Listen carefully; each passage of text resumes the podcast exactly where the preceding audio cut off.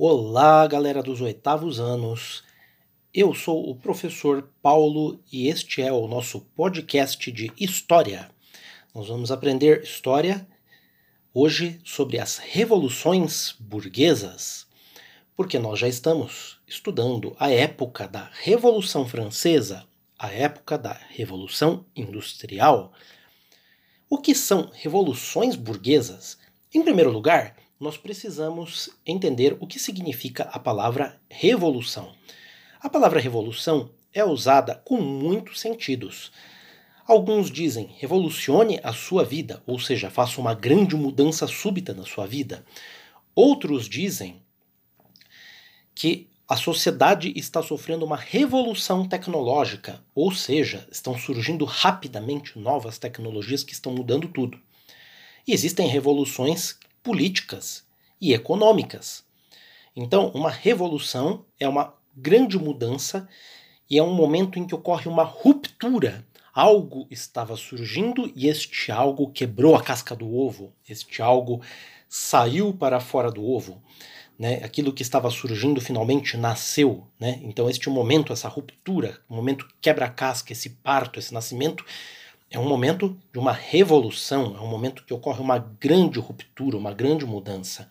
Então, na história, ocorre um processo de transformação lenta que evolui, mas há momentos em que algo que estava surgindo nasce, algo que estava surgindo novo, algo novo, uma sociedade nova supera uma velha sociedade. E esse momento é chamado de um momento de uma revolução.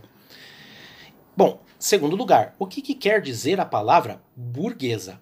A palavra burguesa se refere à classe da burguesia. E para isso, nós temos que voltar lá para a Idade Média e lembrar como era a sociedade da Idade Média. A Idade Média, aquele período do século do século V né, até o século XV, um período de mil anos, o período dos cavaleiros, dos castelos, período das cruzadas, né, a Idade Média tinha algumas características. Por exemplo, uma sociedade que predominava a vida no campo. As cidades tinham pouca importância. Uma sociedade que tinha três grandes grupos sociais.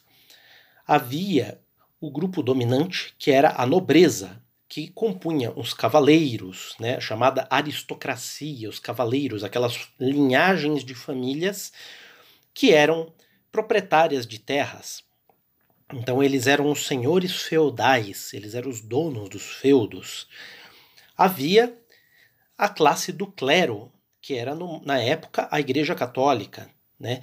E o comando do clero a alta hierarquia do clero era formada por pessoas que vinham dessa classe da nobreza, dos senhores feudais. Então o clero também era proprietário de terras. Então a nobreza, os senhores feudais e o clero possuíam as terras, né? E uma grande camada popular que eram os que trabalhavam, né? Os camponeses pobres, pessoas humildes. Então, eles diziam na época que era a sociedade que tinha três funções: os que rezam, os que lutam e os que trabalham. Os que rezam era o clero, os que lutam eram a nobreza, os senhores feudais, cavaleiros, e os que trabalham, a população. Não era possível mudar de um grupo social para outro. Ou você nascia no andar de cima, ou você nascia no andar de baixo. Quase não havia comércio e quase não havia formas de dinheiro. Assim, a Europa foi do século V até o século X. Porém, ocorreram grandes mudanças. A partir da metade da Idade Média, aproximadamente o ano 1000, começaram a ocorrer grandes mudanças. A população crescia muito, mas as terras não cresciam. Então, os alimentos tendiam a ficar mais escassos. Chegavam novas doenças que eram muito perigosas e que provocavam dizimação da, da população. Além disso, se proliferavam as guerras. Por quê? Porque os nobres davam terras e herança aos seus filhos mais velhos, e os seus filhos mais novos vagavam com homens armados em conflitos. Então, Naquela época começou o impulso para o Oriente com as cruzadas, as guerras contra os muçulmanos em conquista de terras, de riquezas. E neste processo começou a ocorrer algumas coisas: a abertura de rotas e estradas para o Oriente e a formação de feiras medievais, de mercados medievais que ficavam nos cruzamentos dessas estradas, dessas vias, dessas rotas. Estas feiras também podiam surgir nas cidades. Sim, as cidades que existiam desde o Império Romano, mas que estavam ali abandonadinhas, largadinhas, e começaram a adquirir mais importância.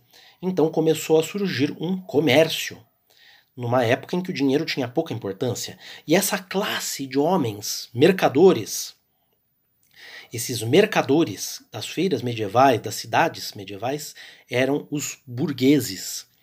Então as cidades eram chamadas de burgos, e o burguês era o habitante da cidade. O burguês ele era diferente dos três grupos sociais, porque ele não era um nobre, ele também não era do clero, e ele não era um camponês que vivia no feudo e trabalhava tendo que dar dias de trabalho e parte do seu trabalho para o senhor ele era um tipo novo, ele era um elemento novo que estava surgindo naquela sociedade naquela época. Estes burgueses foram ficando cada vez mais ricos com o final da Idade Média e eles foram adquirindo cada vez mais riqueza, poder e importância, principalmente com as armas de fogo que permitiram formar exércitos de mercenários pagos, que eram diferentes dos exércitos de cavalaria medieval. Isto revolucionou a arte da guerra e fez as cidades ganharem mais poder e mais influência. Além disso, após as cruzadas, o comércio ficou cada vez mais intenso e começou o renascimento das cidades, o renascimento do comércio e o renascimento cultural. E a grande classe que estava envolvida impulsionando isso era esta burguesia os burgueses foram adquirindo cada vez mais poder e, obviamente, eles entravam em conflitos com os senhores feudais e com a igreja.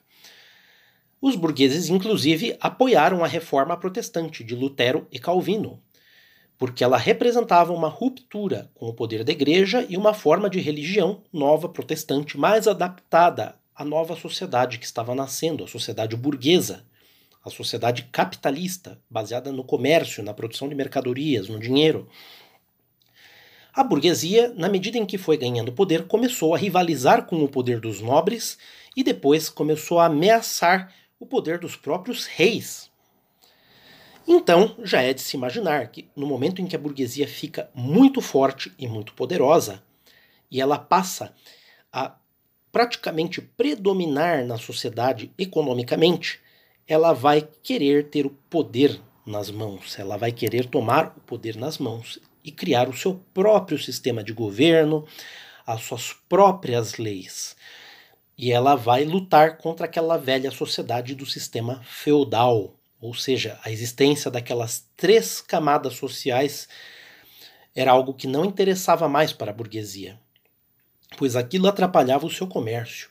Então, as revoluções burguesas foram o momento em que a burguesia toma o poder e remove os restos do feudalismo, da velha sociedade feudal. Ela abole a existência de rei, ela abole ou tira o poder do rei, ela abole a existência dos nobres e senhores feudais, o clero perde os seus privilégios e todos são declarados cidadãos perante a lei em um Estado burguês em que há eleições e uma democracia. Então, estas foram as revoluções burguesas. Quais foram as principais revoluções burguesas? Em primeiro lugar, a mais famosa é a Revolução Francesa. Porém, antes da Revolução Francesa, houve a Revolução Inglesa. A Revolução Inglesa teve uma grande importância porque, embora ela não tenha tirado o poder de rei, ela conseguiu, ela conseguiu é, esvaziar o poder dos reis e dar poder à burguesia. Então foi uma grande mudança para a sociedade.